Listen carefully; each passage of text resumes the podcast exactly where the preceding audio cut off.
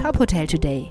Die Nachrichten des Tages für die Hotellerie von tophotel.de. Dieser Podcast wird dir präsentiert von deinem branchenspezifischen Update, dem ETL Adhoga Gastro Briefing. Wir verstehen dich. Mein Name ist Maximilian Hermannsdörfer. Die deutsche Ferienhotellerie blickt auf einen starken Sommer 2021 zurück. Wie die Hotelberatung MRP Hotels berichtet, befand sich die Ressort- und Ferienhotellerie in diesem Sommer fast wieder auf dem Niveau von 2019. Laut MRP Hotels Geschäftsführer Martin Schaffer seien vor allem einheimische Touristen für dieses gute Ergebnis verantwortlich. Anders sei die Lage des Gastgewerbes in großen Metropolen wie Wien, Berlin, Hamburg oder Frankfurt.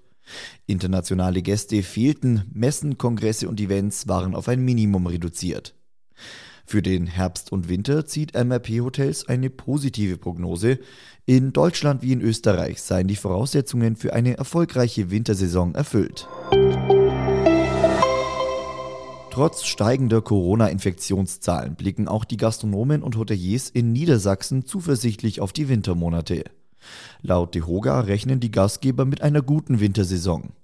Wichtige Voraussetzung für den Optimismus sei aber, dass es keine Verschärfungen der Corona-Maßnahmen gebe. Die Unternehmer hätten sich in Niedersachsen etwa zu gleichen Teilen auf die beiden Standards 3G oder 2G eingerichtet. Bisher habe die Landespolitik mit der Corona-Verordnung Planbarkeit geschaffen, dies müsse unbedingt so bleiben. Klimaschutz, Fachkräftesicherung und Corona. Um diese Themen ging es kürzlich bei der DRV-Jahrestagung 2021.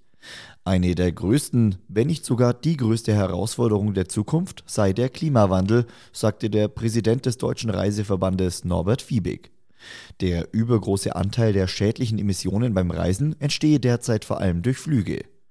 Wichtig seien deshalb die weitere Modernisierung der Flugzeugflotten, optimale Flugrouten sowie der Einsatz von synthetischen Kraftstoffen aus nachhaltigem Strom. Fiebig sagt, nur die klimaneutrale Mobilität sichert die Freiheit des Reisens dauerhaft.